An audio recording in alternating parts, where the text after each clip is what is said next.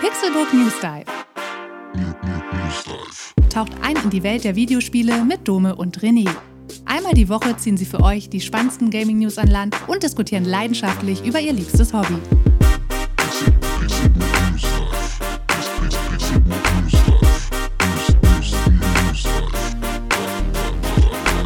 Herzlich willkommen zu einer neuen Episode Pixelbook News Dive. Ich bin Dome und an meiner Seite sitzt der schwammige René Deutschmann. Schwammig schon wieder. Warum bin ich schwammig? Weil du SpongeBob bist. Ich bin, Spo äh, ich kann aber nicht so sprechen wie er. Ich müsste jetzt eigentlich so ein Oh Gott, ich, kann, ich mach's nicht. Ich mach's einfach nicht. So, das war meine beste SpongeBob. Tadeus, Tadeus, Deus, Deus.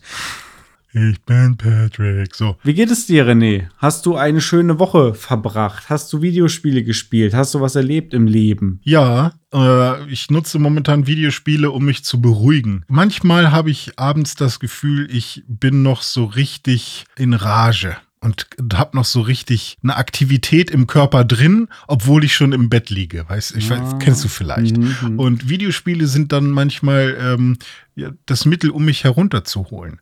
Und am besten funktioniert das mit Rollenspielen, die rundenbasiert sind, wo man dann am Grinden ist und die ganze Zeit das Gleiche macht. Und mhm. wenn man dann schon so stark ist, dass man diese Viecher, äh, gegen die man da kämpft, einfach nur mit äh, Button-Mashen quasi äh, besiegen kann, mhm. kennt man vielleicht von Pokémon, wenn man ja. Glurak Level 60 hat und man kämpft dann gegen irgendwelche Knuffensers Level 4. genau, richtig. äh, äh, synchronisiert. ist, ist das natürlich äh, eine sehr einfache Sache und man muss einfach nur auf den Button hämmern. Ja.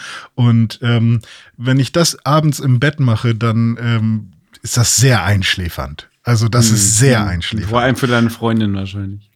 Ja, nee, die dreht sich meistens schon weg und ihr Rücken äh, zeigt zu mir und dann denke ich mir schon, okay, das ist perfekt für mich. So. Niemand interessiert sich für mich. Ich denke aber noch, ich bin auf dem Fußballfeld und bin hier super aktiv. Ähm, ich bringe mich jetzt runter. Und das, sowas ähnliches habe ich jetzt mit Grandia wieder gemacht. Und zwar äh, ist Grandia auch eins meiner Lieblingsspiele, ein JRPG, mein erstes JRPG, zwar nach Pokémon, aber da habe ich erst verstanden, was JRPGs eigentlich sind. Und ähm, kommen wir auch wahrscheinlich noch hm. mal im Rahmen dieses Podcasts irgendwann vielleicht mal drauf, darüber länger zu reden. Ich wollte schon sagen, du, du nimmst viel vorweg. Fußballfeld, ja, genau. Pokémon, Grandia, da, da kommen oh, wir. Oh, kommen das Fußballfeld habe ich gar hin. nicht auf dem Schirm gehabt, aber ja, richtig.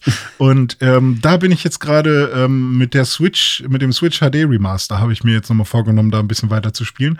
Und da bin ich jetzt, ich sag mal so bei 75 Prozent. Also schon so knapp, äh, weiß ich nicht, sind das dann 15 Stunden drin mhm. oder so. Und ähm, das macht gerade wieder richtig Spaß, weil die, ich finde das Monster-Design, das vergesse ich immer, wie cool das eigentlich war bei Grandia, ähm, gegen, gegen was für Monster man da kämpft. Das Kampfsystem ist generell ja eins meiner Lieblingskampfsysteme. Und äh, das ist so das, was ich momentan viel spiele. Hast du irgendwas gespielt oder warst du voll gepackt mit Arbeit? Ähm, ja, meine Tage sind im Moment tatsächlich so ein bisschen von Arbeit und äh, Umzug, ich will das Wort schon gar nicht mehr in den Mund nehmen, äh, mhm. bestimmt. Es ist ja jetzt auch nicht mehr wirklich Umzug, umgezogen bin ich schon, aber jetzt geht es eben darum, die neue Wohnung schön zu machen. Das ist eigentlich mehr renovieren, mhm. neue Möbel aufbauen, alte Sachen weg, umsortieren, einsortieren äh, und so weiter und so fort. Da ist viel zu tun. Wenn man viel arbeitet und dann abends nach Hause kommt und dann noch Möbel aufbaut und dann will man vielleicht am Abend dann die eine Stunde, die man noch hat, vielleicht mit der Freundin irgendwie noch mal äh, verbringen. Äh, mhm. Da war wenig Zeit leider für Videospiele. Ich habe es einmal geschafft, ich glaube 45 Minuten FIFA zu spielen tatsächlich am Abend. Mhm. Ach genau, und einen anderen Abend wollte ich spielen. Und ich hatte ungefähr einen Zeitslot von einer Stunde, sage ich mal, wo ich jetzt hätte spielen können.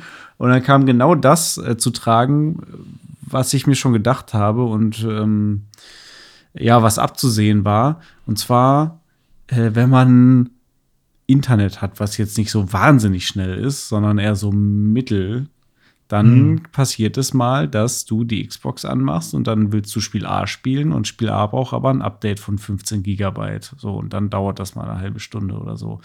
Ähm, und äh, Spiel B braucht auch ein Update für 30 Gigabyte und Spiel C braucht auch ein Update. Und dann habe ich eine Stunde lang Updates gemacht und keine Sekunde lang gespielt. Ähm, das war mein Gaming-Erlebnis diese Woche. Plus ein Ja. bisschen FIFA. Oh, das nervt. Ja, ich habe das aber auch öfters jetzt gehabt, wieder mit, ähm, nicht mit Updates, sondern, oh, ich habe voll Bock, das nochmal zu spielen. Ich glaube, das war vielleicht sogar Octopath Traveler dann. Und das ist nicht mal wirklich groß, aber äh, der Download dauert ja trotzdem ein bisschen. Mhm. Und dann, ähm, okay, äh, zwölf Minuten, äh, was mache ich jetzt in diesen zwölf Minuten? Und dann fängt man vielleicht irgendwas anderes Ja. an. Also entweder man macht irgendwas am Smartphone oder geht nochmal durch die Wohnung und macht irgendwas. Und dann vergisst man es entweder, weil man dann plötzlich in einem anderen Raum war und macht dann irgendwas. Oder man kommt wieder zurück und sitzt die ganze Zeit da und, ah, noch sechs Minuten, okay. Okay, noch, noch drei Minuten. Ähm, aber ja, Ja, ich, so ist ich, das. mir ist gerade tatsächlich noch was eingefallen. Ähm, und zwar, davon wollte ich eigentlich erzählen. Nach unserer letzten Episode sind so ein paar alte, schöne Gefühle in mir hochgekocht. Und ähm, ich habe mir dann einen Tag mal ähm, Zeit genommen, einen Abend, um mal so ein paar Spiele zu spielen, die wir da besprochen haben. Und zwar habe ich zum einen PUBG wieder gespielt und Mhm. mir auch diesen Casual-Modus mal angeguckt und bin auch drei oder viermal äh, Chicken Dinner Winner geworden. Hammer. Äh, das war sehr cool. Ähm, ich musste allerdings das Tutorial nochmal spielen. Das war total Es nervig. gibt ein Also, Tutorial? ja, man muss jetzt ein Tutorial spielen und weil ich anscheinend das Spiel seit Ewigkeiten nicht mehr gestartet habe auf dem Rechner, musste ich das jetzt spielen. Hätte ich es nicht getan, dann wären diese ganzen Modi für mich nicht verfügbar gewesen. Naja, auf jeden Fall hat das Spaß gemacht, das war cool. Äh, bei einem Spiel waren auf jeden Fall Bots dabei, da hatte ich irgendwie sechs oder sieben Kills und die ersten drei Kills waren sehr einfach. Ähm, da hat man das dann schon gemerkt. Aber das, die anderen Matches fühlten sich quasi so an wie früher.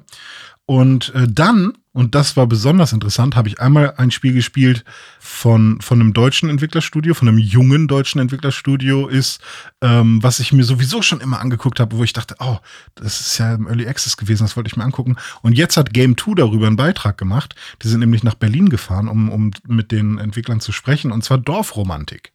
Ähm, das ist quasi so ein, so ein Kartenspiel, wo man ähm, aber sein, sein, ja, seine kleine Stadt beziehungsweise seine, seine Landschaft baut. Ähm, und mit jeder Karte, das ist so eine Hexagonkarte, äh, die man äh, erhält, die muss man halt irgendwo sinnvoll platzieren. Die kann man halt drehen und an jeder Ecke von, von dieser Karte ist halt irgendwie ein Stück Wald oder ein Stück Wasser oder ein Haus. Und so kann man quasi Gruppen bauen, wenn man zwar äh, quasi die eine Karte, die ein Stück Haus mit auf der Karte hat, wenn man die an ein anderes Haus legt und dann wird das quasi eine, so ein kleines Dorf und irgendwann wird es vielleicht eine Stadt.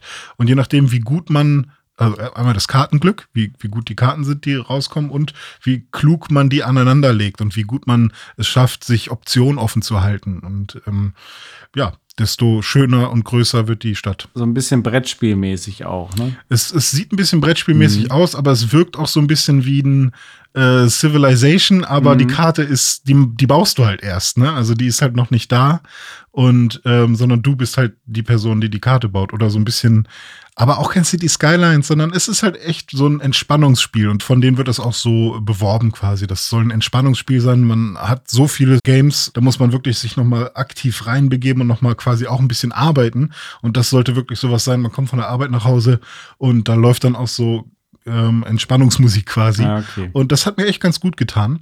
Und von dem Spiel, von, von der Atmosphäre, die da herrschte, kam ich dann zu Age of Empires Krass. und habe dann mit den, mit den Maya erstmal eine Runde Age of Empires gespielt und ein paar Elefanten gekillt, ähm, was echt schwer war. Wusste, hätte ich nicht gedacht, ich hätte direkt mal irgendwie sechs Leute auf den Elefanten schicken sollen, nicht nur zwei. ähm, und äh, von Age of Empires bin ich dann zu Counter-Strike 1.6 gegangen. Stark. Und dann alter habe ich echt eine Weile, äh, liebe Grüße an die Bierstube, war ein sehr netter deutscher Server, habe ich dann mit Leuten, die in ihrem Accountnamen auch einfach Philipp K. oder so hatten oder, oder Sven irgendwas und dann den, den, den Headshot-Meister und keine Ahnung, wie die sich alle genannt haben, habe ich mit denen halt einfach eine Runde CS gespielt, äh, Geil. eine Runde Das 2 und war auch in einer Runde nicht schlecht. Es hat, war gut, hat Spaß gemacht so. Mega. Und da habe ich halt so gedacht, cool, das, also es geht noch. Man kann sich bei Steam noch CS 1.6 installieren. Man muss ein bisschen suchen, was die Server angeht, Mhm. aber ich habe auch noch einen deutschen Server gefunden, der äh, nette Leute drauf hatte, wo alle fair gespielt haben und keine wilden Regeln oder so äh, gemacht wurden, sondern einfach nur sauberes Counter-Strike. Geil. Cool. Ich glaube, das muss ich mir gleich nachher auch noch mal runterladen. Habe ich richtig Bock jetzt bei der deutschen Bierstube ein bisschen Counter-Strike zu spielen. Ja, aber wo du von diesem ähm, Dorfromantik-Spiel erzählt hast, ist mir mhm. noch was eingefallen. Das äh, kann ich hier auch mal erwähnen. Das ist für mich eher ungewöhnlich. Und zwar, ich war äh, letztes Wochenende, habe ich einen Kurztrip gemacht, haben wir Freunde besucht, wir waren in Würzburg. Und das ist jetzt nicht grundsätzlich nicht ungewöhnlich. Was ungewöhnlich ist, ist ähm, in Würzburg. Würzburg Fre Freunde, was? Hä? nee, aber das Ding ist, wir haben da Brettspiele gespielt und ich bin oh. eigentlich gar nicht so der Brettspiel-Typ, sondern hm. ich spiele halt Videospiele. Wenn es keine digitale Anzeige hat, dann kannst du genau, dann damit ist jagen. Eigentlich nicht so mein Ding.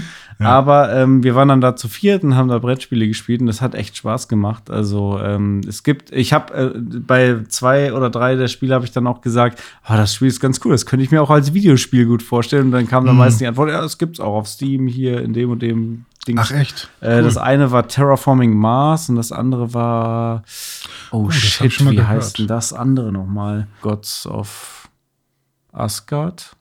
Ah, so. ja, gibt's glaube ich auch, ja. ja. Hm. Aber dann waren das ja so richtige, so richtige RPG-Brettspiele mäßig. Fast oder? schon, ja. Also ja. schon sehr komplexe Spiele auf jeden Fall, genau. Also für mich die komplexesten Brettspiele, die ich je so gespielt habe. Weil das ja. komplexeste, was ich sonst kannte, war sowas wie Risiko vielleicht. Ne? Hm, hm. Äh, ich kann dir mal ein paar YouTube-Kanäle empfehlen, wo solche Spiele getestet werden und wo auch äh, immer mal wieder so Sessions äh, gespielt werden, um einem so ein Spiel näher zu bringen.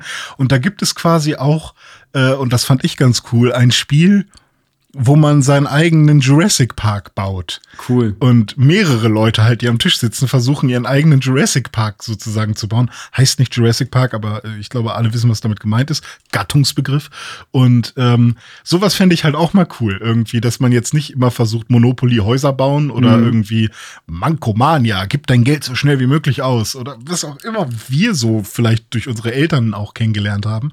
Sondern äh, es gibt halt echt super ähm, interessante und äh, innovative Brettspiele, die halt noch wenn man sich nur in der Videospielbubble aufhält, voll in der Versenkung für uns irgendwie verschwunden sind. Und äh, finde ich, finde ich prinzipiell auch mal cool. So viel zu Brettspielen und Counter-Strike 1.6 und anderen alten Spielen. Schauen wir doch mal, was denn eigentlich so aktuell los ist in der Welt der Videospiele und was da so an News uns um die Ohren gehauen wurde in der letzten Woche. Da war nämlich wieder einiges Spannendes dabei.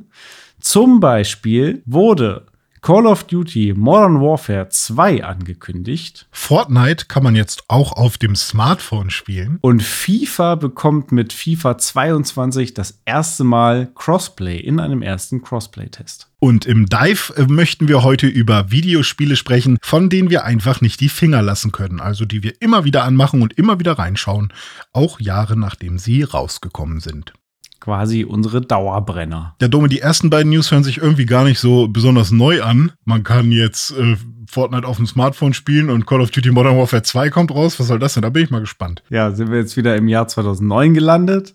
Nein, ja, genau. äh, tatsächlich nicht.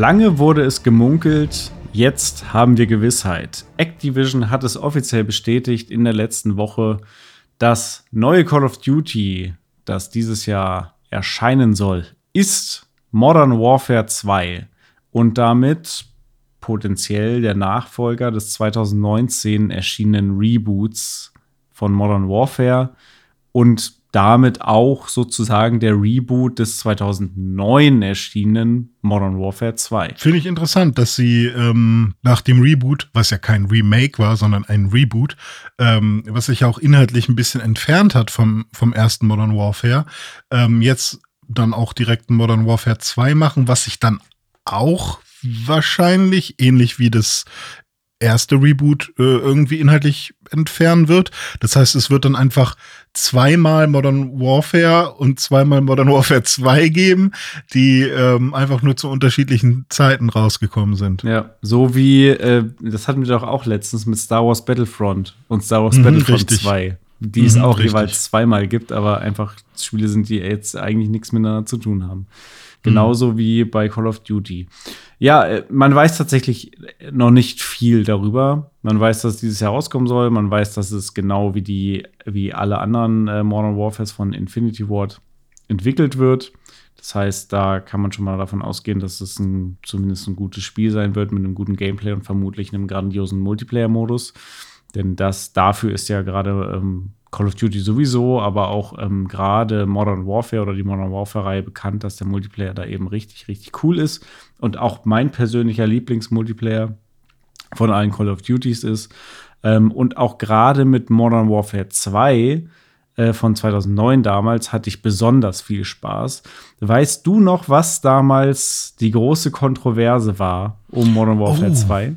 Jetzt äh, erinnere ich mich, ich bin mir nie sicher, ob es bei 1 oder 2 war, aber es gab ja, ich glaube, das war mit einer der ersten Missionen oder die erste Mission, ähm, wo man an einem Flughafen, ähm, zumindest in der ersten ungeschnittenen Version die Möglichkeit hatte, nicht nur auf Gegner zu schießen, sondern eben auch auf Zivilisten mhm. ähm, als, als Terrorist, glaube ich. Ja, genau. Das war die Mission No Russian. Ähm, Richtig. Hm. Da, ich glaube, es ist nicht ganz die erste Mission, aber relativ am Anfang noch zweite mhm. oder dritte Mission. Da geht dann irgendwie der Fahrstuhl auf und der, du bist, glaube ich, US-Agent und bist da eingeschleust, tust so, als wärst du Terrorist und bist da mit Terroristen unterwegs, mit diesem Makarov-Typen, diesen mhm. Russen. Mhm. Und die sagen dann eben No Russian, weil niemand wissen soll, dass ihr Russen seid irgendwie. Und ähm, dann öffnet sich die Fahrstuhltür, da steht eine Menge von Leuten und äh, ja, deine Kollegen, äh, die Kollegen Terroristen eröffnen halt das Feuer auf diese Menge. Und in der internationalen Version hast du dann eben auch auf ähm, Zivilisten geschossen. Und dann läufst du halt wirklich da durch dieses Level durch äh, und schießt einfach Leute. Ich glaube, mhm. Kinder waren, glaube ich, nicht dabei. Ähm, aber Frauen und, und Männer halt. In der deutschen Version war das Ganze geschnitten. Da hast du verloren, da kam der quasi der Game Over Screen, sobald du auf Leute geschossen hast, was dann aber auch wieder keinerlei Sinn gemacht hat eigentlich, weil wenn du der einzige bist von deinen Kollegen da, der nicht auf Leute schießt, dann wäre das ja vielleicht ein bisschen auffällig, ne? Hm. Ähm, also so ja, es ist naja. eine, eine, schwierige Story, die man da ähm, reinbringen wollte, ne? Also eigentlich will man nie aktiv weder gespielt noch äh, in, im echten Leben ähm, an einem Amoklauf teilnehmen. Ja. Ähm, wenn man sich dann dafür entscheidet, äh, die Story so zu bauen, dass da ein Amoklauf stattfindet und man setzt dann den Spieler da aktiv rein, dann ist das auf jeden Fall äh, Gesprächsbedarf. Ja.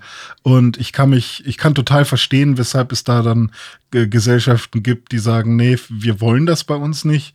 Ähm, es ist auf jeden Fall was, was ich, ähm, also ich hätte mich wahrscheinlich auch einfach schlecht gefühlt, so, ähm, das war doch, glaube ich, auch bei bei GTA 5 mit der äh, mit der mit der Torture-Szene. Hm. Genau, richtig. Da habe ich mich auch total schlecht gefühlt und vielleicht soll man das auch. Ne? Also es gibt ja dann ganz oft auch dieses, äh, ne, dass das die Intention ist dahinter.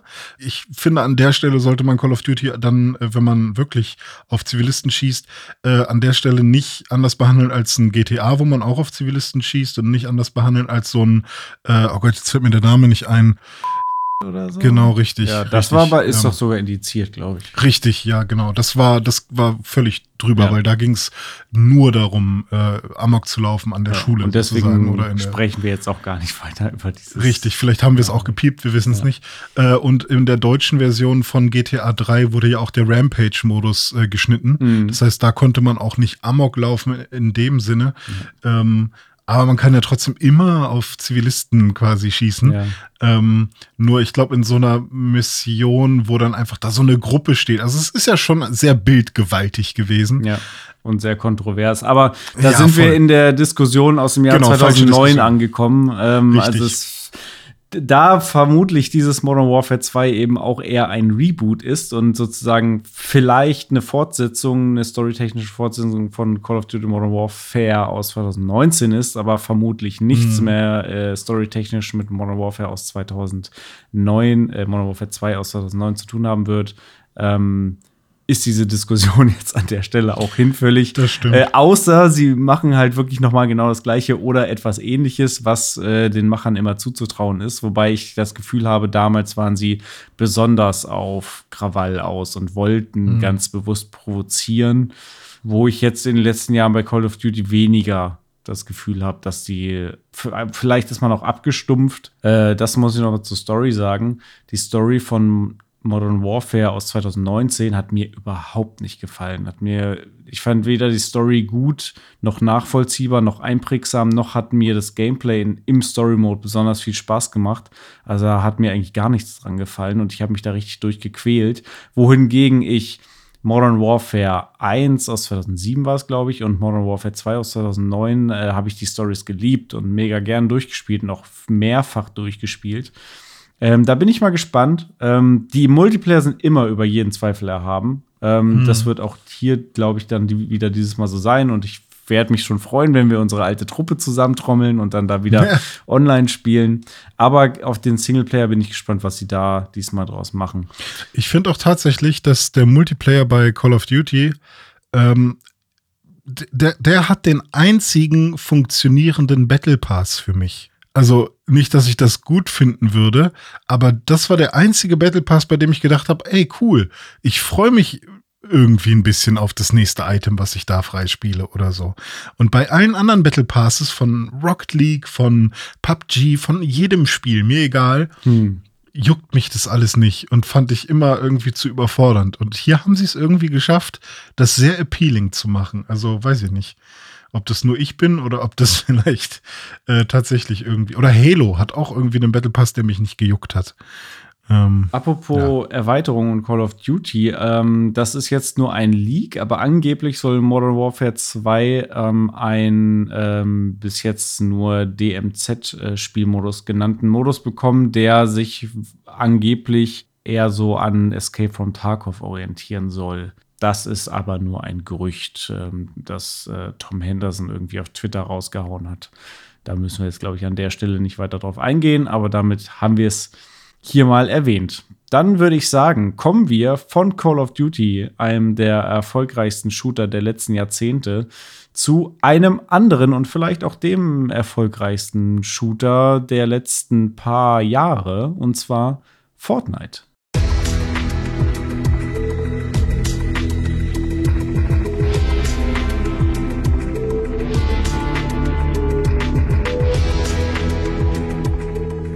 Dome, man kann Fortnite endlich auf dem Smartphone spielen. Wusstest du das? Ehrlich gesagt weiß ich gar nicht, ob es auch eine, ein Fortnite Mobile gibt, was man vielleicht auch schon vorher auf dem Smartphone spielen konnte. Ja, aber hat, äh, also Apple hat ja Fortnite rausgeschmissen, wegen der Epic-Geschichte. Stimmt, jetzt erinnere ich mich. Ja, das war doch dieser Riesenstreit zwischen Epic und Apple. Was lustig ist, ähm, denn das Fortnite, von dem wir jetzt reden, was man kostenlos spielen kann auf dem iPhone und auch auf Android, PC und Xbox, läuft nämlich über Xbox Cloud Gaming. Und Cloud Gaming ist bei Google auch eine eigene App, beziehungsweise ist, glaube ich, integriert in einer dieser Xbox-Apps, was bei Apple auch nicht funktioniert, weil das quasi das gleiche Problem mehr oder weniger ist wie bei Fortnite, dass du dann halt eine App hast, äh, wo du dann Ingame-Käufe machen kannst, die nicht über Apples Tresen gehen, sozusagen, wo sie nicht nochmal ihre Kohle abzapfen können. Microsoft hat ja aber eine Lösung gefunden und ähm, es gibt Xbox Cloud Gaming, xCloud, wie sie es nennen gibt es äh, als browserbasierte Version für iOS.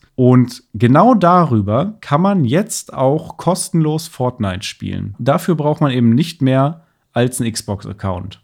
Cool. Ich habe jetzt auch noch mal geschaut, äh, das wird auch Android-Nutzer äh, freuen, denn äh, Fortnite war zwar äh, im Android Store, aber ähnlich äh, wie bei ähm, Apple ähm, hat Epic Games äh, Terms and Conditions vom Google Play Store gebrochen und damit hat sich Google auch ähm, die ähm, ja das Recht rausgenommen, Fortnite zu kicken. Mhm. Deswegen auch für Android-User ist das eine interessante Sache. Und man braucht wirklich nichts außer einen Microsoft-Account, nicht mal Xbox Live Gold oder ein Game Pass oder so. Was echt krass ist. Das finde ich ganz, ganz Ja. interessant. Da wird es bestimmt noch mehrere Spiele geben irgendwann, Mhm. die so ähnlich zur Verfügung stehen. Vor allem die Free-to-Play-Titel, die heutzutage auch schon Free-to-Play Ja. sind. Und dann bestimmt auch in Kombination mit der in der letzten Woche oder vorletzten Woche erwähnten dynamischen Werbung.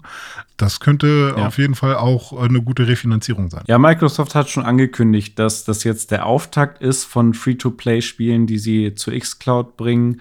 Ähm, es werden noch weitere Folgen. Äh, man will zum einen den, ähm, ja, die mehr Spiele zu den Spielern bringen und gleichzeitig den Spielern aber auch ähm, die Wahl lassen, wie und wo sie ihre Spiele spielen. Ne? Ob es jetzt eben auf einer Xbox ist, auf einem PC oder auf iOS oder Android, ist Microsoft dann am Ende egal. Finde ich grundsätzlich eine coole Sache und finde es auch gut, dass sie da jetzt Wege drumherum gefunden haben, um äh, diese App Stores. Vor allem ist es ja automatisch Crossplay, ne? Ja, na klar, genau. Weil man ja, Ja. quasi nicht Crossplay Richtig. muss, sondern es ist Es ja. läuft es ist alles ja auf demselben. Server. Genau. Richtig. Ja. äh, apropos, ähm, es wird dann bei Fortnite auch ähm, natürlich Controller-Unterstützung geben Mhm. äh, via Bluetooth. Du kannst aber auch mit Touch-Steuerung spielen auf dem Smartphone, Mhm. was ja eigentlich auch ganz cool ist, je nachdem, was man eben gerade zur Hand hat. Ich werde zwar trotzdem nicht so viel Fortnite spielen, aber die Entwicklung dahinter begrüße ich. Wir haben ja gerade schon kurz über Crossplay gesprochen. Das könnte uns direkt zur nächsten News leiten. Das ist vollkommen korrekt, René. Denn endlich, endlich ist es soweit. Ich atme auf, ich juble, ich verwandle den Elfmeter und renne zur Eckfahne und ziehe mein Shirt aus und dann schnell wieder an, weil das keiner sehen will. FIFA 22 bekommt Crossplay. Naja, zumindest ein Test. Ja, so geht das meistens aus, wenn die Dackel mit den Bulldoggen pinkeln wollen. Ja, aber wir hatten uns ja so ein bisschen gewünscht, dass der Dackel äh, vielleicht die Bulldogge mal anpinkelt, aber davon war gar nichts zu sehen. Ja, Dome, wie lange hast du schon drauf gewartet? Seit 2000. Ich überlege jetzt wirklich gerade, äh, wann das erste FIFA war, was ich auch online gespielt habe. Müsste 2009 ungefähr gewesen sein. Und da hast du schon gedacht, ach, wäre cool, wenn ich mit meinen Freunden, die eine Playstation haben, spielen könnte? Ja, genau. Stimmt, ja, hat Ja. man eigentlich schon gedacht. Eigentlich ne? hat man Relativ- tatsächlich, ja, ich habe äh, mir zum Beispiel bei FIFA 21 FIFA quasi viermal gekauft. Und zwar hatte ich ja da das Problem, dass ich ähm, eine Xbox Series X hatte und alle meine Freunde hatten andere Konsolen, zum Beispiel Xbox One oder PS4 Mhm. oder PS5. Und äh, dann hatte ich am Ende vier Versionen von FIFA auf zwei verschiedenen Konsolen installiert, um mit unterschiedlichen Freunden unterschiedliches FIFA zu spielen. Es war weil man mit der absurd. PS, äh, weil man mit der Xbox Series X Version nicht mit Xbox One Spielern spielen konnte, sondern man Genau. musste dann Du musstest die Xbox One-Version dann zusätzlich noch auf deine Ja. Xbox Series X runterladen. Und bei PlayStation genau das gleiche. Und dann hatte Mhm. ich eben auch noch Leute, die PlayStation spielen, während ich eher Xbox spiele. Aber das heißt, auf PlayStation musste ich es auch noch mal kaufen. Ja, jedenfalls FIFA 22 bekommt jetzt einen ersten Crossplay-Test. Der ist jetzt schon da. Ähm, und der umfasst die Online-Seasons und die Online-Freundschaftsspiele, wo man jetzt zwischen Xbox Series X und S, PlayStation 5 und Google Stadia Crossplay spielen kann. gut, dass Stadia so langsam runterfährt, ne? Da- Ja. Das ist dann, aber das ist ja schon mal vielversprechend jetzt, oder? Auf jeden Fall. Also ich freue mich mega, weil ich wirklich Freunde habe, die PlayStation spielen, während ich eher Xbox spiele und deswegen ähm, auch FIFA eigentlich immer auf Xbox kaufe. Wie gesagt, letztes Jahr dann für zwei Plattformen.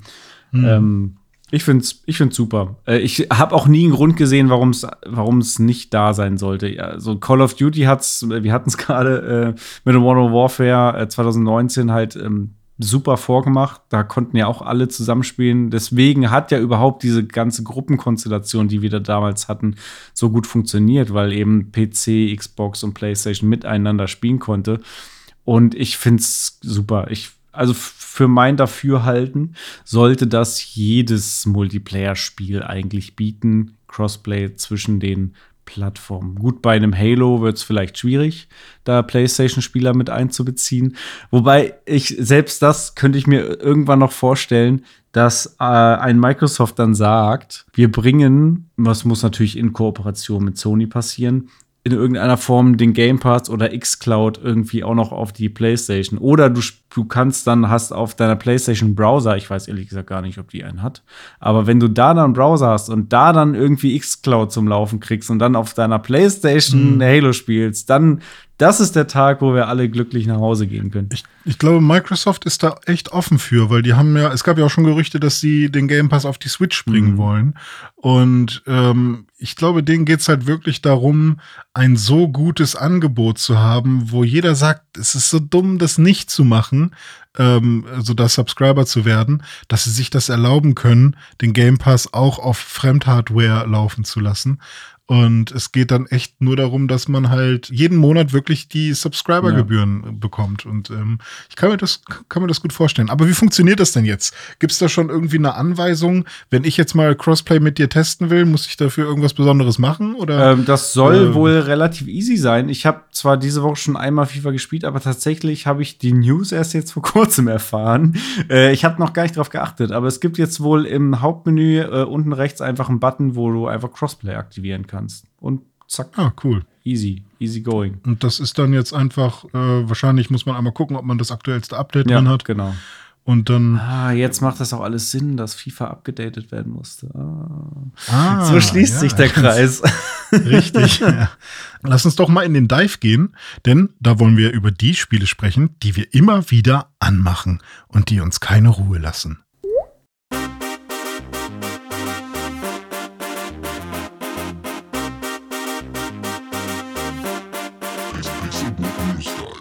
Was lässt dir denn keine Ruhe? Was, was, was musst du immer wieder spielen? Ich kann es mir fast denken. Ja, es wird niemand, der diesen Podcast schon länger hört, verwundern, dass bei mir die Spiele, die ich besonders gerne und besonders viel und besonders oft spiele, drei Spiele sind. Ich nenne sie jetzt erstmal alle, danach darfst du dann nennen und dann können wir sie nach und nach durchgehen. Bei mir sind es, mhm. wie heute schon drüber gesprochen, FIFA, ja, mhm. da, wo, da bin ich seit vielen Jahren dran, das zu spielen. Genauso Halo. Mhm. Seit Stunde 1 dabei und auch noch heute glühender Fan. Und Pokémon. Mhm. Und da auch die neuen zum Teil, aber insbesondere eher mehr so die alten Retro-Games. Wie ist es denn bei dir? Ich glaube, du hast da eine Aufzählung, die Ähnlichkeiten aufweist. Ja, das, äh, das stimmt. Äh, natürlich müsste ich eigentlich auch Pokémon sagen, aber der Coolheit und der, der, der Schönheit der Liste äh, wegen ähm, haben wir jetzt mal keine Doppelungen drin. Also alles, was Dome zu Pokémon sagt, ähm, okay, er sagt noch ein paar mehr Sachen, weil die japanischen Version habe ich nicht gespielt. Äh, kann, kann man aber auch alles auf mich beziehen. Ähm, bei mir wäre es eher Rocket League, was ja sowas ist wie ein FIFA, wenn man so will, ein, ein Runden, äh, nicht rundenbasiert, aber ein Spiel mit abgeschlossenen Matches. Ähm, dann Banjo Kazooie, mein, mein zweites großes 3D Jump'n'Run des Lebens. Also Super Mario 64 ist natürlich auch noch ein wichtiges, wichtiges Spiel, aber Banjo Kazooie war damals doch eher das, was mich ähm, emotional noch mehr erreicht hat. Und habe ich vorhin oder da schließt sich der zweite Kreis, habe ich vorhin schon mal erwähnt, Grandia, das erste richtige JRPG, was ich jemals äh, gespielt habe, was mich völlig äh, überwältigt hat, wo ich gar nicht äh, fassen konnte, wie cool die Charaktere sind. Also es hat genau in meinen, in den des kleinen Renés Herz hat es getroffen. Oh. Und, und äh, ich fand alles cool, was, was da passiert ist. Und äh, war diese ganze Abenteuerlust in dem Spiel, ja, genau. So, diese drei Spiele: Rocket League, Banjo Kazooie und Grandia. Ja, geil. Dann fangen wir doch mal an. Ich würde sagen mit FIFA, weil wir davon gerade kamen. Ähm, ja. Mein erstes FIFA, das ich gespielt habe, war relativ spät jetzt im Vergleich zu, zu anderen Leuten und im Vergleich zu meinem Alter. Ähm, weil ich mich früher gar nicht so für Fußball interessiert habe.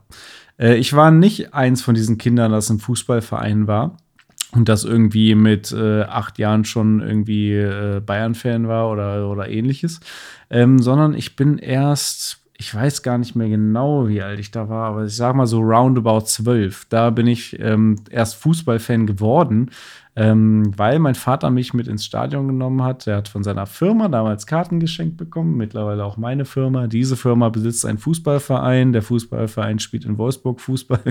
Und äh, ja, das erste Stadionerlebnis hat mich dann irgendwie auch äh, direkt infiziert mit diesen hm. Dieser Stimmung, dieser Atmosphäre, dem Jubel in dem Spiel, mein erstes Spiel, da hat Wolfsburg dann irgendwie auch noch 4 zu 0 gewonnen damals. Und ähm, ja, da seitdem bin ich Fußballfan und seitdem spiele ich dann auch Fußballspiele. Und das erste FIFA, was ich gespielt habe, war FIFA 2005 auf der Xbox 1. Das mhm. war mein erstes FIFA. Und dann folgte natürlich jedes weitere FIFA. 2006, 2007, 2008. Okay, ich brauche die Zahlen nicht nennen. Ihr könnt selber von 05 bis 22 zählen. Ähm, auch die Zwischen-FIFAs, also irgendwelche World Cup-Dinger oder waren die eher so? Nee, die tatsächlich eher nicht. Äh, mhm. Die äh, hatte ich persönlich nie, kein einziges davon, aber ich habe die allermeisten davon auch gespielt, würde ich sagen. Zum Beispiel mhm. bei dir, ne? Was war es bei ja. dir? FIFA 2005? Also 14? zum einen hatte ich äh, den, den äh, World Cup 2002 hatte ich damals für GameCube ja. und dann den 2014. Ja. Äh, gab es zu irgendeiner EM? Nee, gab es Doch, nicht. auch, gab es glaube ich auch. Aber du hattest ja, ein irgendwie WM zu Österreich oder Schweiz auch. oder ja, irgendwie das kann sowas? Sein, ja, da? das kann sein. Ja. Ah, hm. Äh, genau, ja. Äh, ach so, jetzt, ich habe ich hab fast gelogen. Ähm, mhm. Das allererste FIFA, was ich nämlich gespielt habe, war eigentlich und das war aber mehr oder weniger fast parallel zu FIFA 2005, FIFA Street. Ah. Damit bin ich eigentlich eher so ans FIFA-Spielen rangekommen, weil das ja auch so ein bisschen mehr casual war. Das war auch mehr das, ja. was ich kannte, vom Bolzen mit Kumpels irgendwie draußen. Ja. Äh, dadurch bin ich eigentlich auch zum FIFA-Spielen eher gekommen und dann irgendwann dann eben 2005 und dann alle weiteren. Ähm, mhm. Jetzt, wo, wo ich darüber nachdenke, ich hätte auch mal wieder Bock auf ein neues FIFA Street. Ist jetzt auch schon mhm. länger her, dass da das letzte rauskam. In, äh, die deutsche Stimme vom Kommentator von dem ersten FIFA Street war Harris. Ja. Von Sido und Harris oder von Harris selbst von GBZ. Das stimmt. Grasbacks und Zärtlichkeit. Ähm, das war auch eine coole Sache. Stimmt, ja. Da hatte ich richtig viel Spaß mit damals ja. auf FIFA Street und FIFA Street 2. Den dritten Teil fand ich dann nicht mehr ganz so gut. Mhm. Ähm, ja, aber seitdem glühender Fan und jedes Jahr muss halt das neue FIFA her, ne? Und das Lustige ist, ähm, ich habe auch noch meinen Vater damit irgendwie angesteckt. Der, mein Vater hat auch eine Xbox Series X zu Hause stehen und macht damit nichts anderes als FIFA spielen. So, der kauft sich halt jedes Jahr das neue FIFA und das spielt er dann. Das ist so das eine Videospiel, was er irgendwie was er immer spielt. Aber das, da, da ist ja FIFA auch so ein generell so ein Beispiel für, dass ganz viele Leute, die sonst eher weniger äh, Videospiele spielen, dann aber mhm. FIFA zocken, weil sie halt Fußballfans sind oder selber Fußballer oder so. Ne? Ich spiele tatsächlich auch meistens FIFA entweder nur für mich im Freundschaftsspielmodus, einfach äh, mein Verein VfL Wolfsburg dann meistens gegen den nächsten Gegner, der jetzt gerade irgendwie in der Saison ansteht, oder wenn gerade kein anderes Opfer äh, da ist, weil keine Saison ist, dann gegen irgendwie Hannover oder, oder Braunschweig, so aus Lokalpatriotismus ähm, oder Rivalität auch. Ähm, muss mhm. vorsichtig sein. Hinter mir hängt hier eine eine Eintracht Braunschweig-Flagge, über die ich meine VfL Wolfsburg-Flagge äh, ge gehängt habe. ja, Schöne Grüße auch an meine Freundin. Freundschaften knüpfen. Ne? ich finde FIFA aber auch toll, tatsächlich. Und ich habe immer das Gefühl, dass ich immer besser wurde, aber halt habe deine, äh, dein, dein Skill nie erreicht. Aber ähm, ich habe ja tatsächlich auch viel PlayStation 1 FIFA gespielt. Ähm, ich glaube, das war so mit das FIFA, ich weiß nicht, ob es jetzt 2003 oder 2005 war, aber mit ähm, Edgar Davids äh, auf dem Cover, weiß ich nicht genau, welches FIFA das war, aber das war so, wo ich, wo ich dann auch irgendwann wusste, aus welcher Ecke muss man schießen, um immer ein Tor zu machen oder so, mhm. oder was sind so die Tricks, äh, da, dass ähm, man quasi immer über den Torwart lupfen kann und so ein Kram. Aber das stimmt, das ist wirklich so eine Eigenheit, dass jedes FIFA immer so seine paar Sachen hat, die irgendwie immer funktionieren, wobei das früher mhm. schlimmer war was ja. ist schlimmer? Äh, früher war das ausgeprägter, heute wird ja viel immer gepatcht. Also meistens mhm. ist es so, dass sich ein FIFA irgendwie ein halbes Jahr nach Release anders spielt, als es das noch zu Release getan hat. Dann werden irgendwie, irgendwie die Torhüter-KI gepatcht oder die Freistöße werden gepatcht oder was weiß ich. Früher war das wirklich so, okay, bei FIFA 09 wusste ich, okay, du kannst immer irgendwie von rechts nach links reinrennen und dann einen langen Winkel schießen. Oder bei FIFA 2007 konntest du immer, wenn du eine schnelle Mannschaft hattest, mit äh, LBY da diese Flanken nach vorne und einfach die Verteidigung überspielen, stand immer allein vorm Tor. Also jedes mhm. FIFA hatte da immer so seine Dinge, die immer wieder funktioniert haben. Ja, so viel zu FIFA. Ich würde sagen, dann gehen wir vielleicht mal zu einem Spiel von deiner Liste rüber, was ganz ähnlich ist vielleicht. Ja, ja, Rocket League ist es dann wohl. Ähm, und das ist ja auch Fußball, aber halt nicht Fußball, sondern Autoball. Und äh, ich erinnere mich noch sehr gut an den Tag, an dem äh, Rocket League rauskam, weil das war direkt im, bei PlayStation Plus. Ähm, ah, und war quasi kostenlos. Und mhm. ich war nämlich gerade bei einem Kumpel, äh, bei Max. Und ähm, ich weiß gar nicht, ob wir da irgendwie, ob ich bei ihm gepennt habe oder so. Aber wir haben auf jeden Fall ein bisschen äh, was getrunken und haben Bloodborne auch gespielt und so. Und dann kam ähm, irgendwie Rocket League raus und er meinte, hey, wollen wir das nicht mal ausprobieren? Und dann dachte ich, ja, okay. Und dann habe ich schon gemerkt, wow, das spielt sich ja echt richtig oh, krampfig. Was, was, was ist das denn für, ein, für eine komische Steuerung? Keine Ahnung, wie man hier jemals ein Tor machen soll. Und ähm, dann hat mich aber der Ehrgeiz gepackt, weil es war dann halt auch so ein bisschen Kult und, und ging so leicht viral, dass alle das dann gespielt haben, weil es halt auch kostenlos war. Und ähm, da war man dann schon ganz cool, wenn man das ein bisschen beherrscht hat im Freundeskreis. Und deswegen habe ich gesagt, irgendwie, ja komm, jetzt lerne ich das mal ein bisschen. Und dann kann ich mal zeigen, dass, dass ich äh, Videospiele kann. Haha. und ähm, dann habe ich es mir es auch ist auf dem dir PC, gelungen. So ja, viel darf ich schon mal vorweg. Dann, dann habe ich es auch auf dem PC äh, mir gekauft und äh, habe wirklich relativ viel gespielt. Und dann war das auch so ein bisschen eine Zeit lang so eine kleine Online-Sucht. Also ähm, es ging dann auch bis hin äh, zu, also zwei Jahre später, ich glaube 2015 kam es offiziell raus. Vorher gab es ja schon den äh, Early Access oder die Vorversion, die hieß noch Supersonic Acrobatic Rocket Powered Battle Cars. Ähm, oh da gibt's auch heute noch so ein paar Maps, die darauf anspielen und so. Und da wurden schon die Grundsteine gelegt, aber das habe ich nicht gespielt. Ich kenne quasi nur die kommerzielle, richtige, beworbene Version. Ähm, hab mir aber mal ein paar Videos angeguckt von diesem ersten Spiel. Äh, war auch schon ganz cool.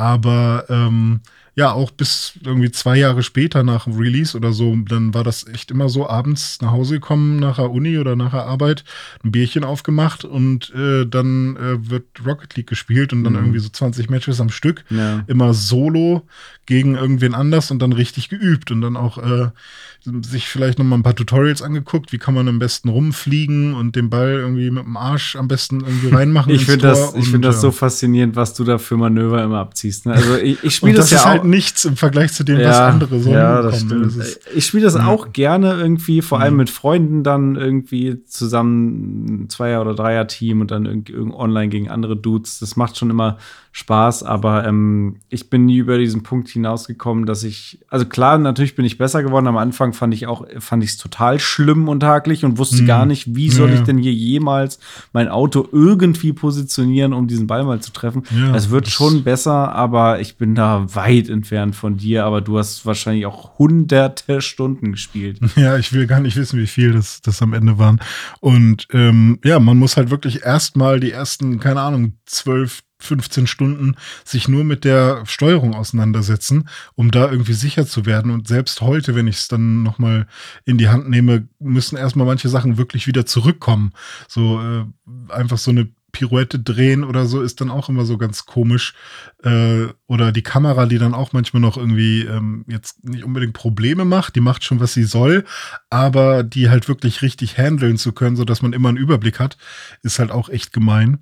Aber ich muss auch dann trotzdem sagen, ich werde zumindest immer noch so gematcht, dass ich eigentlich von zehn Spielen dann auch acht meistens gewinne. So, also es macht mir immer noch Spaß und ist auch ganz cool.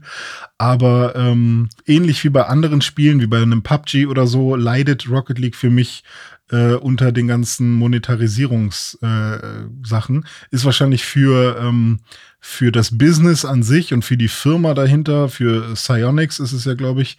Ähm, wahrscheinlich das, die sinnvollste Entscheidung gewesen, die sie jemals hätten treffen können. Dazu sagen, hey, wir machen das Free-to-Play und wir machen dann Battle Pass hinter und man kann irgendwelche Sachen tauschen und ach, keine Ahnung. Ähm, das Spiel an sich funktioniert immer noch wunderbar, aber dieses Ganze drumherum nervt mich manchmal so sehr, dass ich, ähm, dass ich da gar nicht mehr reingucke. So. Mir persönlich ist das irgendwie total scheißegal. Ich habe da mein Auto, ich fahre dann Warthog, natürlich fahre ich einen Warthog in, in, Rocket League. So, manchmal schalte ich dann zufällig irgendwas frei, neuen Nebel oder neue irgendwas und dann hm. nutze ich das oder nicht. So ein Warthog ist ja auch ein schönes Auto. Ein Warthog ist auch ein schönes Auto, genau. Und wo, hm. aus welchem Game ist der Warthog? Natürlich natürlich aus Halo. Und Halo ist ähm, auch eine meiner Lieblingsspielserien und auch eine, die ich einfach immer und immer und immer wieder spiele. Im Film kann man es vielleicht vergleichen mit sowas wie Star Wars, wo es ja auch eine Trilogie, nee, es gibt, wie viel? Es gibt drei Trilogien und dann noch irgendwelche Nebengeschichten. Äh, ähm, und, und auch da ist es so, dass ich äh, die Filme immer und immer wieder gucke. Dann mhm. habe ich mal Bock auf die Prequels, dann habe ich mal wieder Bock, irgendwie mir die Originaltrilogie reinzuziehen. Dann habe ich mal nur Bock auf Teil 8 oder so. Oder nur ähm, Bock auf die Family Guy-Reihe. Genau, die Family ja. Guy-Variante, genau. Und so ist, es, so ist es auch bei Halo. Es gibt mhm. ja mittlerweile äh, Halo 1, Halo 2, Halo 3, Halo 3 ODST, Halo 4, Halo 5, Halo Infinite und Halo Reach habe ich noch vergessen, genau. Äh, das sind die Ego-Shooter-Halos. Dann gibt es noch Halo Wars zum Beispiel und Halo äh, Wars Spartan 2, Halo Spartan Assault genau. 1 und 2, glaube ja, ich auch. Genau. Ja, Master Chief ähm, Collection. Aber ich beschränke mich da hauptsächlich auf die Ego-Shooter, spiele da aber auch immer alles. Also immer, worauf ich gerade Bock habe. Ähm, und die Master Chief Collection hat da einen großen Anteil dran, dass es jetzt auch sehr, sehr geil verfügbar ist auf allen möglichen Plattformen. Da sind ja mittlerweile ähm, Halo 1, Halo 2, Halo 3, Halo 4 und Halo Reach und Halo ODST sind in der Master Chief Collection drin. Als sie damals rauskamen, war es schon Debakel, irgendwie technisch vorne und hinten nicht funktioniert. Es gab irgendwie jede Woche ein Update für die Master Chief Collection und Online-Modi haben nicht funktioniert. Aber mittlerweile ist es wirklich einfach perfekt. Da hast du alle deine alten Halos, kannst alles online spielen, kannst, kannst die Singleplayer spielen, meistens irgendwie optisch aufgewertet, irgendwie ein Reach oder ein Halo 3 in 4K. Mhm. Die ersten beiden wurden ja sowieso noch mal geremaked. Ge ähm, hm. Gerade der zweite Teil, das Remake vom, also Halo 2 Anniversary, äh, war ja das Spiel, was quasi mit der Master Chief Collection dann rauskam. Also das war der große USP damals von der Master Chief Collection. Äh, eben dieses äh, Remake von Halo 2 mit den neuen Cutscenes, die ich immer noch überragend finde. Ich will immer noch einen Film in diesem Stil haben, von diesen Cutscenes. Mm. Sieht fantastisch aus. Ähm, und Halo 2 ist auch eines meiner Lieblings-Halos. Ähm, ja. da, da, du hast mir vorhin schon die Frage gestellt im Vorgespräch. Was, auch noch mal was ist eigentlich ja. dein Lieblings-Halo? Ähm, ganz schwierig. Also außer Pistole geschossen würde ich vielleicht Halo 2 sagen, weil ich damit am meisten diese Koop-Geschichten äh, hatte, mit allen möglichen Freunden immer wieder die Story von Halo 2 durchspielen. Und Dual ähm, Wielding. Dual Wielding, mega. Äh, ja. Arbiter spielen, auch ziemlich mhm. cool. Also Halo 2 ist schon, schon sehr, sehr geil, aber auch Halo 1, Halo 3, Halo Reach. Infinite auch mega, also gerade im Multiplayer. Ähm, mhm. Ja. Ich glaube, das Halo, was für mich am zugänglichsten ist und was ich immer wieder ähm, neu äh, anfange, um da halt auch dann versuche, das durchzuspielen, aber vielleicht es nicht immer schaffe, es durchzuspielen, weil Zeit oder so, ist halt Halo 1. Einfach weil mhm. das für mich also irgendwie treibt es mich immer wieder zurück zu diesen allerersten Teilen von so, von manchen Spielen. Mhm. Sei es bei einem Tony Hawk Skateboarding. Ja, der zweite ist besser, aber trotzdem zieht es mich immer wieder zum ersten und den will ich durchspielen. Irgendwie dieses Initiale, einmal schauen, wie war das denn damals mhm. nochmal? Ähm, das, das begeistert mich irgendwie immer wieder. Und auch Halo 1 ist ja wirklich, so wie die Aliens sich verhalten, ist schon fast genauso wie später dann. Ne? Also ja. die, die, das ist kein riesiger Unterschied, ja. äh, was die KI KI angeht oder so. Ja, das ist krass. Also ähm, so ein FIFA aus 2005 würde ich jetzt, glaube ich, nicht mehr spielen wollen. So ein Halo 1 aus 2001, äh, 2001, glaube ich, kann man sich äh, noch gut auf den Zahn legen. Also kann man heutzutage auch noch echt viel Spaß mit haben. Ist einfach eine Serie, die super gealtert ist, meiner Meinung nach. Aber auch mit Infinite jetzt eben richtig cooles neues Spiel rausgebracht, wo ich hoffentlich noch viel Zeit in der Zukunft im Multiplayer verbringen werde. Gerade diese Woche ist Season 2 rausgekommen, jetzt mit neuen Modi und neuen Maps. Und in Season 2 wird auch noch der Kampagnen-Koop äh, rauskommen, wo ich dann auch noch mal Lust hätte, mit Leuten ähm, Koop irgendwie die, die Kampagne noch mal durchzuspielen. Ah, cool. Ja, so wie zu Halo, äh, könnten wir noch einen eigenen Podcast draus machen, aber ich glaube, das soll es für den Moment erstmal gewesen sein. Was hast du denn noch so mitgebracht? Genau, wir machen mal äh, flott was zu Benjo Kazooie, denn Benjo Kazooie äh, wurde, glaube ich, schon echt häufig besprochen, weil das auch schon so ein so das äh, Rare Jump'n'Run auf dem N64, was irgendwie vielleicht auch viele von euch unterm Weihnachtsbaum hatten. Und für mich war Benjo Kazooie so dieses Spiel, ähm, was mir gezeigt hat, dass äh, es, dass Welten einfach so unfassbar bunt und schön sein können mhm. äh, und dass die Stimmung halt so positiv sein kann und gleichzeitig so ein bisschen lustig alles. Bei Super Mario hat man immer noch diese auch wenn es ein bisschen lustig ist, ist es halt nicht wirklich äh, humorvoll, sondern eher ist da noch so eine japanische Ernsthaftigkeit dahinter. Ja, es ist nicht wirklich auf lustig gemacht. Es ja. ist halt so ein bisschen comic-mäßig, aber ja. schon nimmt sich selbst mehr ernst, hat man das Gefühl. Ja, ne? genau. Ne? Ja. Ähm, und bei ähm, Benjo Kazooie hast du halt wirklich Kazui, die halt die ganze Zeit richtig dumme Witze macht, Grundhilda, die die ganze Zeit, äh, so die Hexe, äh, die die ganze Zeit äh, in Reimen spricht, Mumbo, der quasi nur Ickabucka sagt und dann irgendwie nicht richtig, keine richtigen Sätze formulieren kann, sondern nur sowas sagt wie Zauber alle, alle und sowas. und äh, man verwandelt sich die ganze Zeit in jedem Level in, und an, in ein anderes Tier, sei es eine Ameise, sei es eine Biene, sei es ein Walross und hat dadurch dann halt auch andere Skills.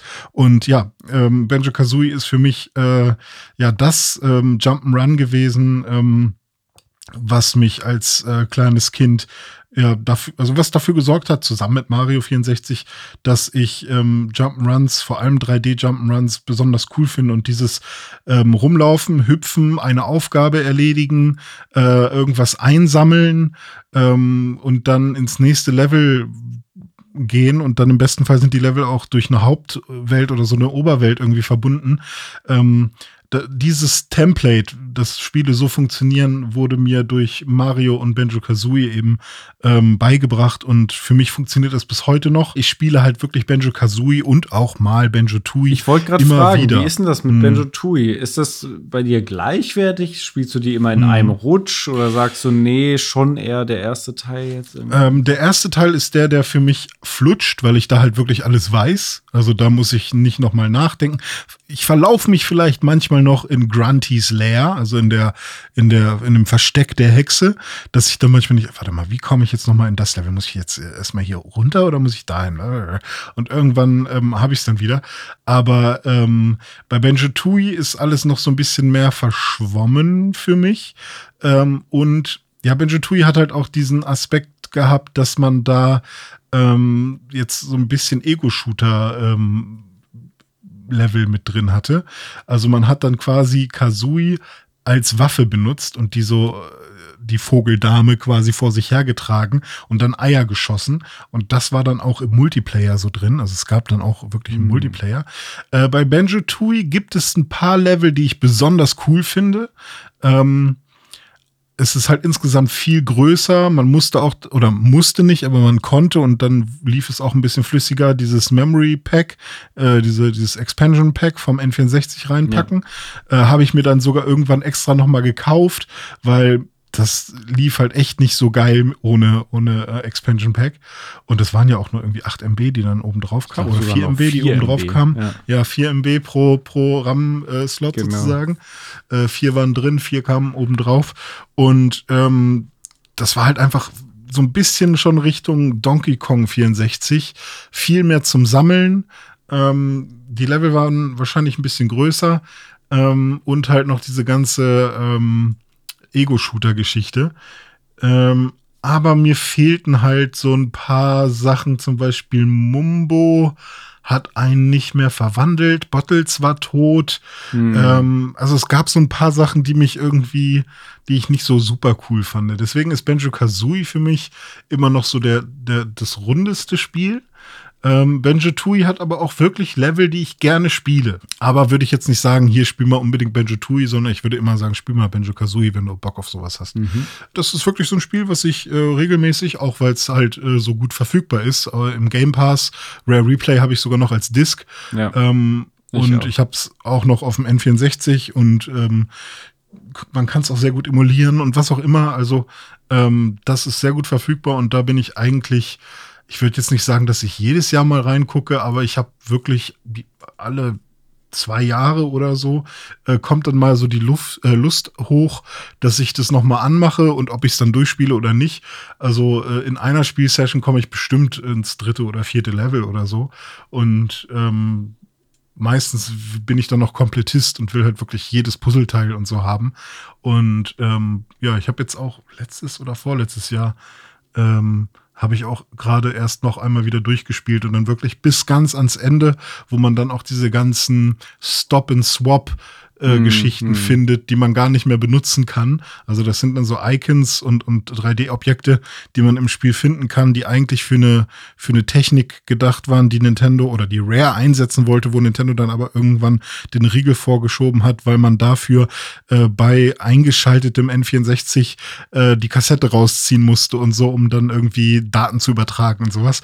Und da hat dann Nintendo gesagt, nö, aber es war halt schon im Spiel drin, deswegen findet man diese Items. Und äh, also ich habe wirklich bis, bis ans Ende gespielt. Aber wo du immer ans Ende spielst, ist, glaube ich, ähm, Pokémon in der Kanto-Region, oder? Das ist vollkommen korrekt. Ja, ähm, Pokémon ist äh, mein äh, Retro-Dauerbrenner, sage ich mal. Ähm, wenn man Retro wirklich auf ganz alte Sachen wie äh, 8 und 16 be äh, bezieht. Denn angefangen mit der ersten Pokémon-Generation äh, bin ich auch da langjähriger Fan, habe die meisten Generationen gespielt. Ähm, ich glaube, was habe ich denn ausgelassen? Schwarz und Weiß und Diamant und mhm. Perl habe ich, glaube ich, ausgelassen. So diese Sachen. Ähm, davor und danach dann alles gespielt, aber besonders die Spiele davor geliebt. Erste, zweite, dritte Generation, richtig, richtig genial. Ähm, und die erste Generation ist auch die, die ich, glaube ich, mit Abstand am meisten gespielt habe. Weil der Abstand zur zweiten ist, glaube ich, gar nicht so groß. Die kommt dann schon direkt danach. Die dritte dann noch ein bisschen mehr. Ähm, aber gerade ähm, Rot, Blau und Gelb ähm, habe ich, boah, weiß ich, kann ich, weiß ich, äh, ich habe jetzt keine Zahl, ich müsste lügen, aber wie oft habe ich das durchgespielt? 30 Mal vielleicht? Keine Ahnung. Mhm. Also oft auf jeden Fall, vielleicht doch noch öfter. Ähm, es ist einfach, es ist einfach für mich ein Stück pure Kindheit. Es ist Nostalgie, es ist Entspannung. Ich habe da Freude dran. Ich kann meinen Gameboy in die Hand nehmen, das Ding da reinstecken, mich aufs Sofa legen oder in die Bahn setzen oder, oder was weiß ich, irgendwo zwischendurch, zwischen Tür und Angel äh, mal eine Runde Pokémon spielen. Äh, auf Teneriffa am Strand äh, mhm. oder am Pool. Ähm, Pokémon ist ein Spiel oder eine Reihe und besonders die ersten Spiele, die mich einfach seit ich klein bin begleiten und die ich immer wieder spielen kann. Und ähm, es ist einfach total, total entspannend. Ähm, immer wieder diesen Ablauf zu haben. Ich komme da nach Hause in mein Heimatdorf, Kanto, mhm. da ist die Mama, da ist äh, die, der Nachbar, der Blöde, der, der Gary und die, ja. und die, die Schwester, die einem die Karte gibt und der Professor Eich, der ist nicht da, also muss man erst ins hohe Gras, dann kommt er und sammelt einen ein und wir könnten diese komplette Story von A bis Z jetzt durchgehen. Haben wir übrigens mal gemacht in einem äh, mhm. Pixelbook Audiolog, also wer Stimmt, das ja sich anhören will, der schaut einfach mal nach unter Pixelbook Audiolog. Da findet ihr zwei Episoden zum Thema Pokémon, wo wir genau das gemacht haben. Alle die ersten beiden Generationen einmal von A bis Z äh, durcherzählt, was da eigentlich so abgeht und äh, was, was uns diese Spiele bedeuten. Ähm, und ich weiß, dir geht es ja genauso wie mir. Also mhm. du hast die Spiele auch damals gespielt und auch immer wieder gespielt und kannst auch jede von diesen ersten Versionen blind durchspielen. Ich brauche da immer so ein bisschen Abstand zu, weil wenn ich gerade irgendwie mein Team auf Level 100 gebracht habe, und vor ja, allem seitdem ich ja, die ja. Cheats nicht mehr benutze, dauert das dann ja auch. Äh, dann muss ich auf jeden Fall erstmal ein Jahr Pause machen. Das stimmt, und, aber so ein Jahr äh, Pause ist auch völlig okay und dann kann man kann ja auch mal eine andere Generation dann spielen. Ja, ne? richtig. Zum Beispiel die zweite oder dritte. Die zweite ist ja auch ganz besonders toll, weil und das, also sowas habe ich auch, glaube ich, bis heute nicht mehr erlebt, dass du quasi die erste Generation dann noch mal einfach mit Mhm. drin hast. Es ist einfach irre. Du spielst diese neue Generation mit einer neuen Welt, neuen Städten, neuen Pokémon, neuen, neuen Arenen, neuen Mhm. Top 4 oder Top 5 sogar, ich weiß nicht mehr genau. Und wenn du das durch hast, dann kannst du einfach nach Kanto zurück. Bist einfach in der alten Welt wieder und Mhm. kämpfst gegen die alten Arenaleiter nochmal und am Ende dann gegen dich selbst aus der ersten Generation. Ja, es ist einfach fantastisch. Also geiler geht's eigentlich nicht mehr. Also Ja. da haben sie es wirklich geschafft, irgendwie dem Ganzen nochmal einen oben drauf zu setzen mit dieser zweiten Generation. Ja, ähm, wir können ja von Pokémon, was ja quasi ein JRPG ist, äh, rundenbasiert, zu einem anderen rundenbasierten äh, japanischen Rollenspiel gehen. Und zwar zu Grandia.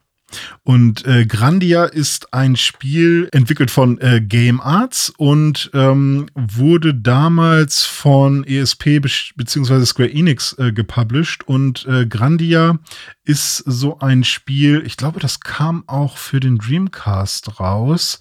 Ähm, Ja, was oder ich war aber es auf der Grandia 2, das für ein Remake? Ah, stimmt, das kann sein. Ich habe aber äh, Grandia vor allem auf der PlayStation 1 gespielt und jetzt äh, die das Remake oder ja, ist ein Remake oder Remaster vielleicht eher ähm, auf der Switch. Und ähm, Grandia war für mich halt wirklich ähm, das erste äh, japanische Rollenspiel. Nach Grandia habe ich erst davon erfahren, dass es sowas wie Final Fantasy und Dragon Quest und all sowas gibt. Und äh, das war für mich so ein Kauf, hey, ich bin im Hertie in Wolfsburg und da gab es so einen Grabbeltisch und dann habe ich das gesehen und irgendwie sahen die Charaktere auf dem Cover irgendwie ganz nett aus und ich habe gerade angefangen, irgendwelche Animes zu gucken und Dragon Ball zu gucken und irgendwie sahen die so ähnlich aus. Also sind jetzt nicht von Akira Toriyama gezeichnet, aber hatten einen ähnlichen Stil. Also bin ich zu Mama gegangen und habe gesagt, guck mal hier. Und dann hat das irgendwie 25 D-Mark gekostet oder so, weil das schon in so einer ähm, so einer Best-of-Variante draußen war, da hat sie gesagt, okay, nehme ich mit. Und dann habe ich das angefangen zu spielen und ähm, ich war also zum einen total überfordert, aber auch total weggeblasen, weil man war ein Junge in einer äh, Fantasiestadt, die ähm, quasi so aus Metallresten und so zusammengebastelt wurde. Und dieser Junge, Justin, hat eine Freundin, die heißt Sue und die hat so ein Wesen. Äh, und das Wesen heißt Puffy und das war total süß. Und ähm, die haben da erstmal mit ihren Freunden irgendwas gespielt und, und haben einen Test gemacht und sollen die, die heilige Rüstung finden. Und die heilige Rüstung war einfach nur ein Kochtopf und irgendwie so ein Holzschwert oder so und noch irgendwas. Und das war schon super lustig und er, er hat die ganze Zeit davon erzählt, dass er ein Abenteurer werden will. Und äh, sein Vater war auch ein Abenteurer und der hat ihm den, den Spirit Stone, den Geisterstein, äh, hinterlassen, der immer mal wieder leuchtet. Und das war alles so geheimnisvoll. Und seine Mutter ist Köchin in, in, der, in der Taverne, die es in der Stadt gibt. Und da, äh, die haut ihm dann regelmäßig mit dem, mit dem, ähm, mit dem Serviertablett auf den Kopf, weil er zu spät nach Hause Oh kommt und so. Und dann geht, geht man ins Museum und zer, äh, macht eine Statue kaputt und der Kurator wird richtig sauer auf einen. Und äh, also es passieren die ganze Zeit so richtig lustige Sachen und das Spiel nimmt sich richtig viel Zeit, die Charaktere auch irgendwie einzubau äh, aufzubauen. Und es ist halt auch nicht so ein sehr überzeichnetes ähm, japanisches ähm, Dialog-Ding, wo man so nur so ein, so ein komisches Stöhnen und Lachen und sowas hat, sondern es gibt eine Synchronisation auf Englisch und die ist gut gemacht, würde ich einfach behaupten irgendwie. Also mir hat die ist die nie negativ aufgefallen und ähm, War ja auch noch nicht gang und gäbe jetzt Ja. unbedingt bei PS2, sp- äh, PS1 war es sogar noch, ne? Ja, genau, richtig. Also klar, mit der CD kam das immer mehr, aber Mhm. war noch nicht gang und gäbe, richtig. Und äh, ja, am Ende geht's dann darum, äh, dass Justin das Ende der Welt finden will, quasi, weil in dieser Welt heißt es, dass quasi hinter einer riesigen Mauer nichts mehr ist. Und äh, dann ist das Ziel, äh, diese Mauer zu erklimmen. Und bevor man da hinkommt, passiert erstmal quasi die erste Hälfte spielt auf der einen Seite der Mauer, die andere Hälfte dann vielleicht auf der anderen Seite der Krass. Mauer. Also was passiert, wenn man da hochgeht? Was passiert Wer auch in, in der Mauer vielleicht drin? Mhm. Und äh, gleichzeitig gibt's dann aber auch noch so ein Militär mit General Baal, der einem hinterher reist und äh, dann den Geisterstein vielleicht haben will. Und ähm, dann äh, gibt's noch eine Abenteurergilde, die so ganz formal gesagt haben, man ist nur ein Abenteurer, wenn. Und dann crashen sie diese Gilde und ähm, man ist auf einem Geisterschiff und es passieren so viele coole Sachen. Und jetzt gerade spiele ich es ja wieder. Und ich bin jetzt ähm, äh, in einem Dorf gewesen, äh, was ähm, neben einem Vulkan äh, ist. Und in diesem Dorf äh, ist es eigentlich immer schön warm. Aber jetzt gerade, weil der Vulkan nicht aktiv ist, ähm, ist es nicht, ist es nicht mehr warm und alle frieren und die sagen dann, hey, wir müssen unser Ritual machen und dem Drachen, der auf dem Vulkan, in dem Vulkan lebt, dem einem Opfer geben. Und dann wollten sie halt einfach äh, Justin und Fina, das sind äh, zwei die zwei Mit-Hauptcharaktere quasi, äh, die beiden wollten sie dann einfach äh, in den Vulkan schmeißen und haben sie dahin geschleudert mit so einer Riesenschleuder und wollten die beiden an den Vulkandrachen verfüttern. Aber natürlich sind wir krasse Helden und haben den Drachen einfach gekillt. Und äh, jetzt spuckt der Vulkan wieder Feuer und äh, jetzt geht's weiter im Abenteuer. Gut. ähm, und, und so ist es halt. Und das äh, eine Sache noch zum Kampfsystem. Äh, es ist äh, quasi so ein rundenbasiertes Kampfsystem, was aber auch mit so einem ähm, Active Time Battle ähm, Zeitstrahl arbeitet. Das heißt, jeder ähm, Teilnehmer des Kampfes wird einmal auf so einem Zeitstrahl angezeigt. Und meinetwegen, wenn man jetzt einen Gegner angreift, bekommt man noch Initiative dazu. Also man darf dann zuerst angreifen. Das heißt, auf dem Zeitstrahl ist man eher auf der rechten Seite, nah an dem Aktionspunkt und der Gegner eher links. Also der braucht dann ein bisschen, bis er nach rechts wandert zum Aktionspunkt. Und immer wenn man äh, nach rechts an den Aktionspunkt kommt, also man wandert dann quasi von links nach rechts auf dieser Zeitleiste, ähm, und wenn man auf diesen Aktionspunkt kommt, dann darf man seine, seinen Angriff auswählen, was möchte man machen. Und je nachdem, was für einen Angriff man auswählt, äh, wandert man dann noch ein letztes kleines Stück auf dieser Zeitleiste zu dem Punkt, wo dann die Aktion wirklich ausgeführt wird. Also es gibt quasi einen Punkt, wo man sagen muss, das und das soll passieren und dann den letzten Punkt, wo es ausgeführt wird. Wenn man einfach nur einen Standardangriff macht, also einfach nur, ich hau dir jetzt auf die Rübe mit meiner Waffe, dann ist man sofort im, äh, in der Aktion. Ähm, also das geht am schnellsten. Und wenn man aber einen Zauber macht, dann und einen besonders starken Zau Zauber, dann muss der erst vorbereitet werden und dann wandert man erst noch relativ langsam äh, zum Ende des Zeitstrahls.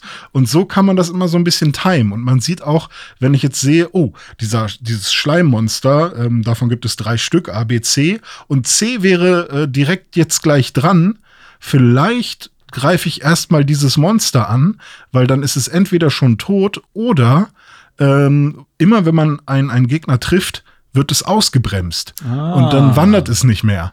Und so kann man sich Cool. dann auch so ein bisschen diese Taktik Noch überlegen. eine und- zusätzliche Komponente einfach im, im und, ja, ja, und ähm, manchmal äh, sorgt dann sogar auch noch die Position dafür. Also man kann sich auch einfach bewegen auf diesem Schlachtfeld, wo man sich hinstellen möchte. Ähm, und manchmal sorgt auch das dafür, dass man dann von großen Range-Angriffen, die irgendwie eine größere, die eigentlich mehrere Leute treffen sollen, dass man davon einfach nicht getroffen wird, weil man sich ganz ans Ende des Kampffelds äh, stellt. Und so ähm, hat man echt äh, gut was zu tun, wenn es also ne, wenn es normale Mobs sind, dann halt nicht, aber bei so Endgegnern und so. Und man ist jetzt auch nicht irgendwie permanent am ableveln oder so, sondern so ein Level-Up dauert auch ein bisschen. Ich hab- bin jetzt halt 15 Stunden drin und bin gerade mal so auf Level 20 mit meinen Charakteren. Also es ist jetzt nicht so, dass man viel auflevelt, sondern halt hin und wieder mal, wenn man, wenn man viel äh, grindet. Was hat man denn dann so für ein Level, wenn man am Ende des Spiels ist ungefähr? Also je nachdem, wie viel, man sollte, glaube ich, schon so Level 35 bis na, Level 50, sowas in der Oh, okay. Richtung sollte man schon irgendwann sein, ja, genau. Aber also muss man nicht, man kann es, glaube ich, auch mit Level 35 und man kriegt auch immer noch so Partner an die Seite gestellt, je nachdem, wo man gerade ist. Jetzt gerade habe ich, glaube ich, Gedwin bei mir mit dabei. Ich weiß nicht, ob er gerade wirklich. Ist es Gedwin oder Guido? Nee, Guido ist wer anders. Gedwin ist gerade bei mir und der ist schon Level 30 zum Beispiel. Und das ist halt mein Partner, der, der läuft mir gerade mit äh, hinterher. Und ähm, der ist halt einfach mal mehr als 10 Level über mir. Und ähm, manchmal ist dann halt so, dass äh, der dann wieder weg ist, dann bist, du- bist du wieder auf dich allein gestellt. Ja. Und ähm, so hast du dann trotzdem immer noch genug Power, um, um alle Gegner zu besiegen, die so auf dich zukommen. Und ich weiß, dass es von Grandia ja auch Nachfolger gab. Es gab ja Grandia 2 ähm, auf Mhm. Ja. Dreamcast und PS2, glaube ich. Und es Mhm. gab sogar noch ein Grandia 3, äh, was aber nie in Europa rausgekommen ist, richtig? Hast du die denn auch gespielt und zählen die auch in irgendeiner Form zu deiner Rotation?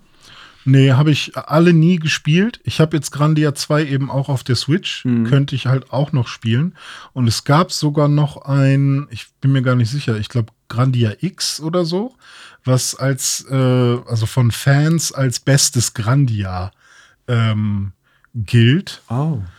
Oder, oder Grandia Extreme, ich google es gerade nebenbei, weil da wohl das Kampfsystem und alles irgendwie nochmal besonders gut sein soll.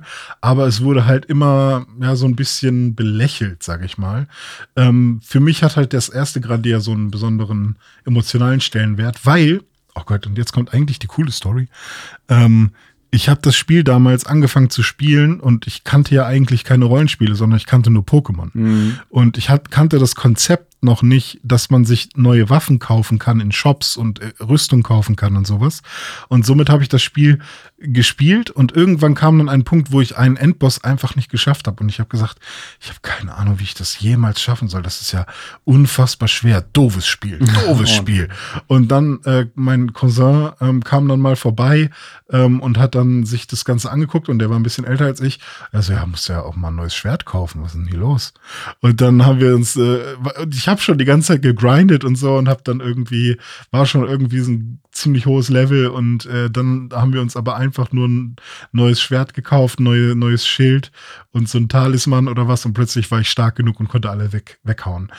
Ja, so habe ich dann erst gelernt, wie, wie Rollenspiele funktionieren. Ich glaube, ich will auch irgendwann mal äh, Grandia 1 spielen, nur um irgendwie nachvollziehen zu können, wo du da so deine, deine Liebe hast in diesem Spiel. Ja, also zum einen glaube ich, dass du da relativ schnell reinkommst. Mhm. äh, also vom, vom Gameplay und so, und dass du da auch relativ schnell merkst, ah, okay, ja, es ist ja auch gar nicht so weit weg von dem Pokémon und so. Mhm. Und ah, auf der anderen, und, und natürlich, äh, weil wir beide ja auch Dragon Ball mögen und so und diese, diese, oder Animes generell nicht doof finden, ähm, hat man da, glaube ich, auch ein guten, gutes Gefühl für. Aber, ähm, also vor allem die Grafik, könnte ein Killer sein, wo man sich wirklich dran gewöhnen muss, weil das halt diese PlayStation 1 Morph 3D-Geschichte ist mit Sprites dann aber Mhm. auch. Das heißt, du hast wirklich diesen ekligen Mix. Aber in der HD-Version geht es so auf der Switch. Vielleicht muss ich es auch mal für dich streamen. Ja, das ist Aber- auch eine gute Idee. Hast du, glaube ich, sogar schon mal. Ja, irgendwann habe ich das schon Ja. mal gemacht, aber ähm, ja, selber spielen ist natürlich auch wieder so eine Sache, die da hat man natürlich noch mal ein ganz anderes Gefühl. Das stimmt. Irgendwann machen wir mal eine Woche Urlaub und dann spielen wir einfach Oh alle ja. Spiele, die wir spielen wollen. Da freue ich mich drauf. mieten wir uns ein Ferienhaus irgendwo und dann rasten wir aus.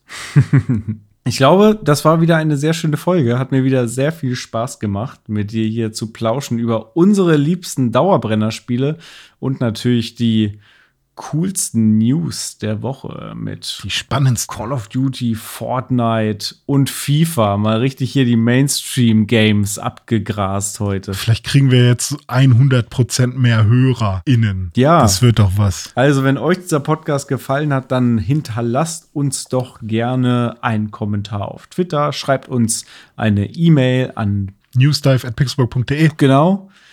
Oder ähm, hinterlasst fünf Sterne auf iTunes zum Beispiel. Oder nee, wie heißt es? Apple Podcast und alle anderen Podcatcher. Genau, richtig. Und empfe empfehlt, empfiehlt, empfehlt und so weiter per Mund, weil das ist gesund.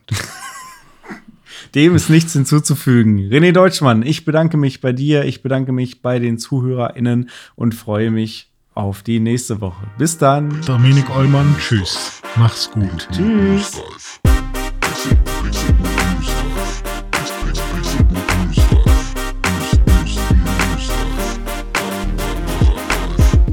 Pixelbook News Dive findet ihr auf Twitter unter @pixelbooknews. Wir freuen uns auf euer Feedback und positive Rezensionen. Mails schreibt ihr an newsdive@pixelbook.de und wenn ihr die Jungs direkt erreichen wollt, nutzt @dizzyweird oder @dominik Eulmann auf den sozialen Plattformen.